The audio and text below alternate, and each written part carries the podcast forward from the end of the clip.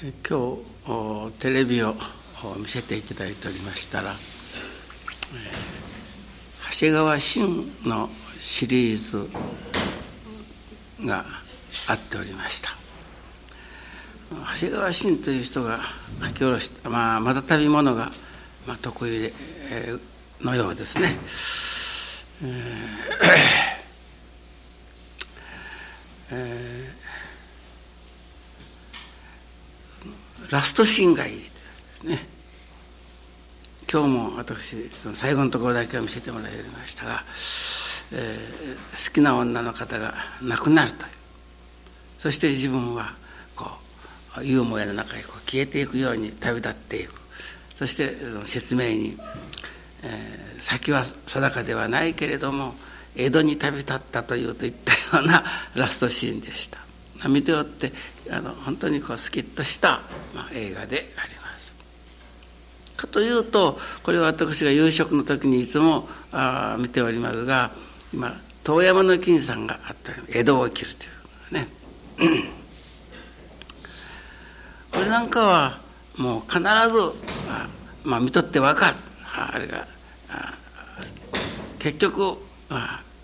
あ、ヘハッピーエンドに終わるというんですね。必ずハッピーンドに終わるそれがやはりまあ大衆向きで一般には受けるけれどもその映画の、まあ、芸術的価値というのはいわゆる長谷川慎が書いたようなその最後はどこへ行くかわからないといったようなねのがいいのであって、ね、そのハッピーエンドに終わるのは程度の低い映画だお芝居だというふうに言う向きがございます。またその、まあ、芸術的価値と言うたらそうかもしれませんですね。ところがね信心でもねそういう傾向が最近あるんです。おかげ話はするなという。信心を語れとその信心を語っておる人が本当にそれは素晴らしいなるほどお話をするんですけれども内容がないから深さがないから相手に感銘そんなにおかげになるような感銘が与えられない。ね、内容のある人がお話をするとそれはおとぎ話のようなお話の中からでもどっしりとしたなるほどそうだとおかげのいただけれるものが響いていくんですね問題は内容です。私はそのなるほどおかげおかげご利益ご利益ということがいいということじゃないけれども、ね、例えばお道の信心は、ね、それこそ、ね、夢にも思わなかったようなおかげの展開になってこなければもう絶対にハッピーエンドに終わるような信心でなからなければ私は本当なことじゃないというのです思うのです。ね、ある偉いその方は共感もなさったことがある方のお話を久留米でいつか聞いたことがあります。ちょうど戦後のことです。大変気の毒な子供を抱えて、えー、その親一人子一人の生活をしておられる方がある日先生を訪ねられた。もう本当に死んだ方がましというようなお話の模様を聞かれてお話をなさった。それから本当に生き生きとして元気づかれた、ね、それからまた3年後にその夫人と会われた、ね、その時にはもうそういう不義不足ではなくてね。まあ、信心をあれからお導きをいただいて信心によるおかげをいただいてまあうん。まあ、信心生活ができておるということであった。けれども身なりは3年前とさほどに変わらないかったと。だから難儀というものはあろうけれども、ね、内容がまあ変わってきた。なかなかいいお話のようです。とね。けれども、ね、3年前には死ぬほどの難儀とか思ったけど思思っておったけれども3年後にお導きいただいてお話をいただいて心が開けてきてありがとうならせていただいたらそのありがたいのに子供は隠し一をしました。家はこんなに美しくなりました。おかげでお金には不自由しませんというそれが友の劣らなければ私はダメだと思うんです。根拠の信心は。ね。映画芝居の夜ラストシーンが良いのはそういうハッピーエンドに終わるのではなくて、ね、3年前にもう3年後も同じであそこのところを非常に強調するかのようにして3年後に会った時に、ね、心の状態が助かっていかれよるけれども別になら身なりが良くなっておるということではなかったということが、まあ、素晴らしい、まあ、ラストシーンとして語られたんでしょうね。けど私はそういかんともそういう傾向があるんです、まあ、お水の真珠の中にも。ね、3年後にはあの時にはもう本当死ぬか生きるかという難儀でしたけれども先生からあのようなお話をいただいてお導きいただいて近所の教会にお参りさせていただいておりますが一年一年過去おかげをいただいておりますという私そのおかげにつながっていかなければね金子様のお信心の値打ちはないと思うんです。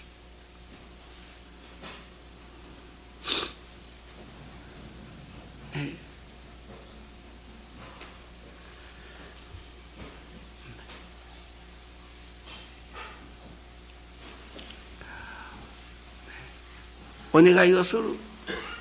願いが成就する。というのは本当の信心のおかげではない。願うけれども願うそれこそ願っても願っても、ね、右と願えば左左と願えば右というような状態の中に、ね、親愛を悟らせてもらおうておかげをいただいてまいりますと、ね、それこそ夢にも思わなかったようなおかげの展開になってくる。そういうおかげこそが私は本当のおかげであってそういう言うならば素晴らしいおかげ話ができるような信心をいただきたい。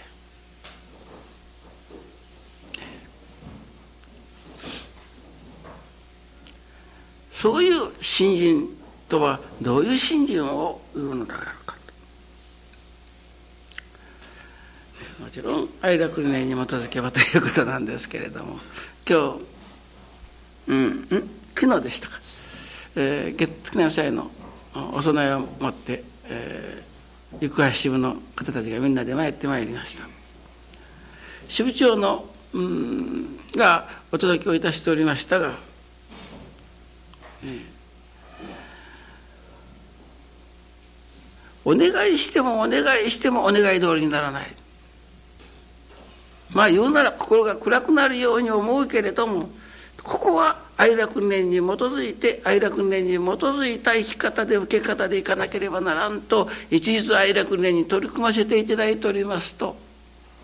ね、なるほど思うようにはなりませんですけれども何か心にすっきりとしたありがたいものがいただけるというお届けをするんです。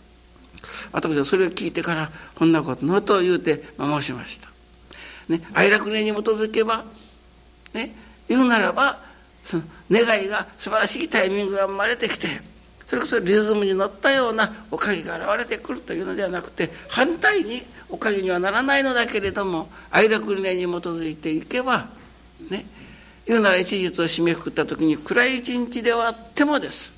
ね、最後に本当に心から結構な修行させていただいてありがたかったとお礼が言えれるような心にすっきりしたものがいただけるというのです。ね、だから愛楽念に基づくということが大切なんです。ね、そして神様にお礼を申させていただいておりましたら暗い言うならカーテンの締め切ってやる部屋に、ね、そのカーテンの隙間からそれこそ一筋の光明というかね明かりがそーっと部屋に差してくるところをご神願にいただいたというお届けでした。このカーテンが取り払われる開かれるそこには明るいおかげが受けられるお互いが本当に明るい言うならばおかげを頂いておっても明るいそのおかげがあまりにも過ぎたおかげでありますから、ね、おかげをおかげと感じきらないようなことではいつまでたってもやる夢にも思わぬかったようなおかげということにはなってこない。その暗い中にもその一筋の光のありがたさが分かってだんだん明るくなっていくことのありがたさというものが身をもって心からお礼が言えれるという信心。今日も行橋の方たちが参ってきておりましたが七十いくつになるおばあさん。23日前電話がかかってきたんですけど今日本人から聞かせていただいておかげいただいたねと言ってまあ喜びあったことでございますけれども。ストーブの火がこのエプロンをかけて前掛けをその上からしとった。その前掛けに火がついた。これでも取れんもんだから今度はエプロンについた。エプロンがずっとみんな燃えしもちから上の方へこうここに髪が少し焼けるぐらいにその燃え燃え上がった。もうこの辺にちょこっとばっかりこうしてまだ苦労してやけどをしましたけれどもおかげで本当に生きながら仮装になるところをおかげをいただいて助けていただいたというそのおばあさんがもう真からおかげいただいたというお礼のお届けがございました。だからおばあさんあのねもう毎日毎日がねそういう奇跡的なおかげをいただいて信心をすれば目に見えるおかげより目に見えんおかげが多いとおっしゃるが目に見えんところにどのくらい今日も平穏無事であったということがおかげであるのか神様のご守護であるのか哀楽の祈りの中にあるから今日もこういうおかげをいただいたんだと実感できるようにならなければならないその言うならば焼け死ぬところを焼け死なんで済んだということだけがありがたいのじゃない。ね、信心がだんだん深くなっていくということはそこが分かっていくことじゃないでしょうかね。今までおかげであってもおかげであると思い切らなかったところをおかげと実感させてもらう。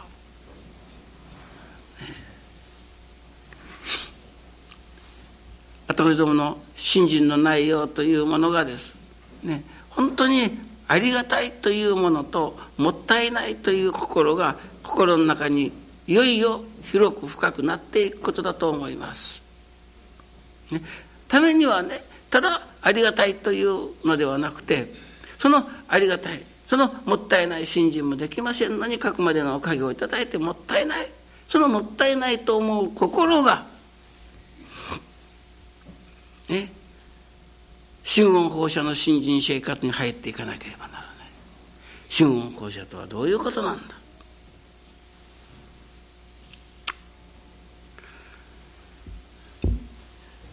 今日熊本の松村さんがお礼に出てみるななんていう熊本の距離会なんて言ったかね。2日ならもうやっぱり1週間前になるわけですけど。そのあちらの協励会の朝うん主人から電話がかかってきてからあの家内が難しかろうごと急に悪くなりました。すぐお願いをしてくださいとお願いさせてもらった。それから夕方からこちらからの先生方協励会へ参ります。行ったらもう本人が御用ができよるくらいにおかげをいただいた。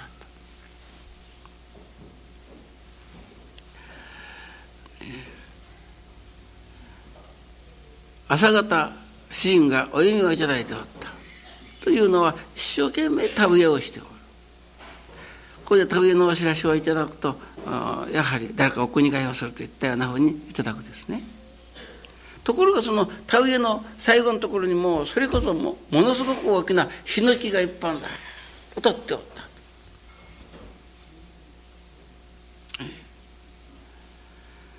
だから、まあ、ヒノキということは神様の木と言われるから、ね、言うならば愛楽一本とこう定めた方なんですから、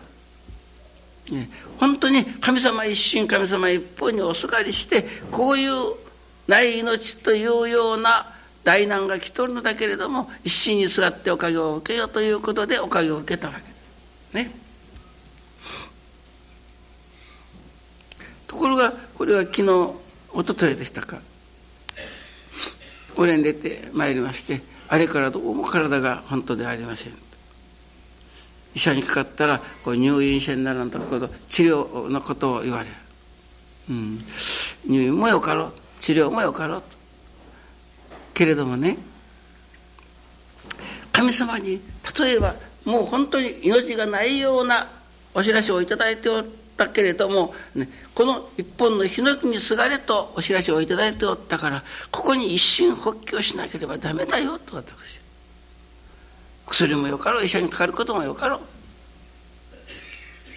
というてその人の前に私はお取り次ぎをさせていただいた人の話をさせてもらった。あんたの前に林さんという方がお届けしたがね。15年の記念祭に向かって言うなら御蔵駅の観音ということが毎朝朝のご記念にお参りをするとお総大さん方からお届けがある。あれを聞かせていただきながら一心復帰した。御蔵営のの観音のおかげをいただくまでには化粧品も買いませんきれい室も買いませんというような修行を始めたそしてもう本当にえー、できませんけれどもできるだけのご同営費のおかげをいただきたいとお願いをさせていただいたら思いもかけない遅れを足と思いもかけない言うならばおおかげがいただけるというてお供えに見えたお話をさせてもらった。ね、夕食の言うなら準備をさせてもらうでもさあ今日は肉の魚だという時でも今日は有吉があったからうちのもう野菜だけでというふうにしてそういうふうにしてした時ほど家族のものが今日のお菜がおいしかったと言うてそのみんな言うてくれます。不思議な働きが起こっております。私はきれい進ん買いませんということにしましたら不思議な思いもかけないところから着物をいただくというような働きが起こっておりますというお届けがあったが松村さんお参りはしてきよる。お参りためにお供えお初をも備えしよるけれどもならご造営ならご造営のことにどれだけのことをあんたが思うておるか。今日はねその前に秋山さんがお届けされたが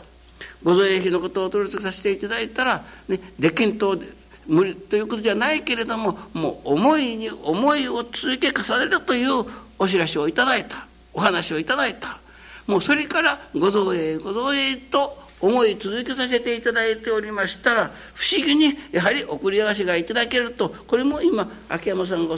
お話しした話だからね。松村さん一心復帰しなきゃダメだよと。医者もよかろう薬もよかろうけれどもこの一本のヒノキにすがるというところのおかげをいただかなければ帰り道々考えた。ね本当に自分だお参りもしよるおかげもいただきおるけれども一向熊本の地区にならあちらに支部の一つもいただきたいような願いは持っとるけれどもお導きはするけれども助か助かるけれどもその続かない一向支部そのまあ協励会が発展しないこれはいよいよ一心復帰させてもらわなと思うてね言うならばあることを一瞬復帰させていただいた、ね、今日参拝してまいりましたらおかげであの人はこの気づけの先生の資格を持っている。もうこの頃から何人からも教えてくれ教えてくれと言われるので、ね、あの着付け教室のようなことをしたい。主人の言うならば利益の中からには妨げないように。これだけは私が健康であればこそできる御用であるからさせてもらおうてご造営のおかげでもいただきたいという腹を決めさせていただいたらおかげで医者にもかからんで済みそうですという今日お礼参拝であった。どうでしょう皆さん。先だって丸章が大会を開きます。また青年会が大会を開きます。一日おきでしたがその大会テーマをいただきたいと言ってお願いに来た。これで神様にお願いさせていただいたらね教会と共に育とうということであった。教会と共に育とう。とこれがなマリシオにも知ったから難しからばってこげいただいたからねと言って私青年会の会長さんがやってきたけれどもやっぱり同じ教会と共に育とうであった。教会が水火しておんなら いかんけど教会はやはり日勝り月勝り年勝りにおかげを頂いておるのであるからその教会のねうん共に育たせていただくということはどういうことなのかと。これもそういうご理解をいただく時ある方がいただいた、うん、こう船にいっぱいあるご主人さんが乗っておられる。自分は中に乗られんもんだから縁に捕まえてからもうぶら下がるようにして行っておるという。あんたがの新人の結局愛楽教会にぶら下がっとる新人たちぶら下がられる方もきつかばってぶら下がるもんもきつかばんこれじゃ。本当に中に乗らなければという。というテーマ申しました。ことでしたけれど。ね。愛楽と共に育つということはそれこそね。自分ということももちろん大切です。自分も本当にハッピーエンドのおかげをいただきたいけれども本当の意味においても絶対ハッピーエンド的なおかげになってくることのその過程としてです。ね、行橋の堀堀内さんじゃないけれども願うても願うても思うようにならない心が暗くなるようにあるけれども一日を締めくくった時に今日もね愛楽念に基づいての一日であったということになった時にです。心がすっきりとする。それこそ一筋の光明が言うならば心の中に差し入ってくるような感じだとこういうのである。ね、そういう期間をねあたこりどもがね言うならばあたこりどもが夢にも思わなかったようなおかげをいただくことのために教会と共に育とうというような信心。まず私がおかげをいただいてお供えで何でどんどんしたいと思う？でこれこれのおかげをいただいたらこれだけはお供えしようと思う。といったようなものではなくてね。教会と共に育つ。そんなら教会のことが思い思われる。心のそそこからねご造営ご造営。ねという思いを重ねていくならばそこから不思議な働きが起こってくる、そういう私はおかげをいただいていくお互いの新人の家庭の中に。23日目私はお夢をいただいた。ちょうど私どもがまだ壁におるような感じである。ちょうどこの壁のあのここの通りをさんの人が通っておる。それが、えー、見たことのある人たちもそこの中に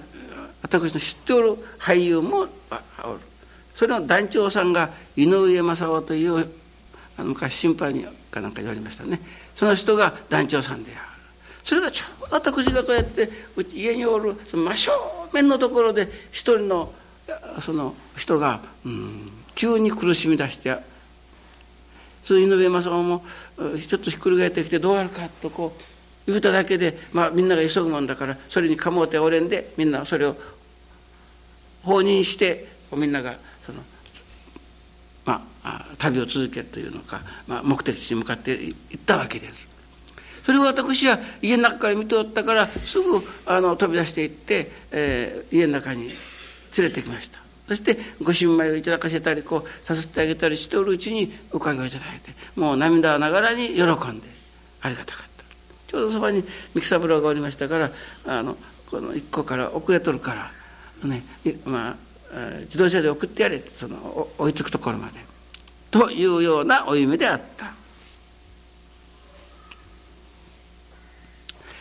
例えば人の親切を受けるとか特別なおかげをいただいたという時にはそれこそ涙が出るほどにありがたい。ね。知らんところで倒れたそこに親切な人がおってその人が解放してくれたり助けてくれた本当に死んでもご恩は忘れませんということありがたい。ね、お道の新人でいう真にありがたいというのはどういうことだと思うですか？そういう時に真にありがたい。本当に心からありがたいというのですからやっぱ真にありがたいとのことあるってこれじゃないです。ね。難儀な時に助けてもらったらやっぱありがたいです。けども真にありがたいというのはね。それを解放してあげたりご新米をあげたり、ね、そして最後にはその人を連れから外れとるからそこまで送ってやれというようなその心がいただけれることがありがたいと思う心が真にありがたいんだということです。ね、親切を受けてあるのがありがたいのではない。親切が施しれることがありがたいんだというそれが真にありがたいんだというふうにまあその時いただいたんですけど、ね、自分のこと自分のことということじゃなくてだから神様を中心にするから神様もまた氏子中心になってくださる。神様本位だから神様言うならばあ氏子が神様任せなら神様も氏子任せになると教えられますからと三田君子様は教えておられます。だから後々の信心が言うなら教会と共に育つということはね本当に自分のことから一歩も出なかった自分の祈りの内容が教会のことが明けてもくれても思い続けられる。ご同へご同へご同へと思い続けられる。どうにかしてというならばあ心に工夫をさせてもらう、そういう言うならばおかげのいただけることがありがたいというのが生まれてくるのが真にありがたい。その真にありがたいというその心がねおかげの始めという本当のおかげの始めということになるのです。これはもう哀楽ではあんまり流行りませんから皆さんには、まあ、おお話んでもいいと思うけれども大体言うなら根高教でもそういう傾向があるというのはそれこそ長谷川神が書き下ろしたような筋書きを良しとするような傾向があるのです。ね、なるほど文芸的であるとか芸術的であるという評価から言うたらそうかもしれません。哀楽の場合はどうでもハッピーエンドに終わらなければならないとこういうのであるからちょっと考えると低級なことはあるけれどもそういうおかげのいただけれるその内容そのものがね育っていくということである。内容そのものがありがたいのである。内容そのものがもったいないのである。今まで気が付かなかった本当に焼け死ぬようなかと思われるような災難にあってもおかげで助かったということがありがたいのではありがたいのだけどもではなくてそういういつも哀楽にご縁をいただいておるとそういう祈りの中にいつもあるんだと気づかせてもらう分からせてもらうそこにいよいよありがたいという日々がやる心音放射の心が信心もできませんのにもったいないという心が育ってくるそういう心がね、いわゆる心音放射である。なら心音放射の心をな形に表したらどういうことになるかというと自分本位ではなくて神様本位お教会を本位というような思い方が育ってくるというそうなれじゃなくてそう育っていくということである。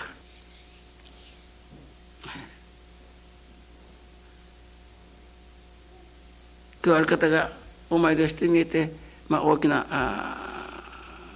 会社の靴間の、まあ、支配をなさっておられる方なんですもう最近はもうそれこそみんな立派なあ方ばっかりなんだけどもいよいよのところになるともうそれこそもうそれこそあの、まあ、牙城がよぐどと申しましょうか。もうそれこそドロドロとしたようなみんなの心が出会うとねその中にこっちまでが参ってしまいそうにある。こういう時にこういう中にあって哀楽念を持ってというふうに思わせていただいて、ね、そういう人間の牙城がよくの渦巻くような中にあっておかげをいただきたい。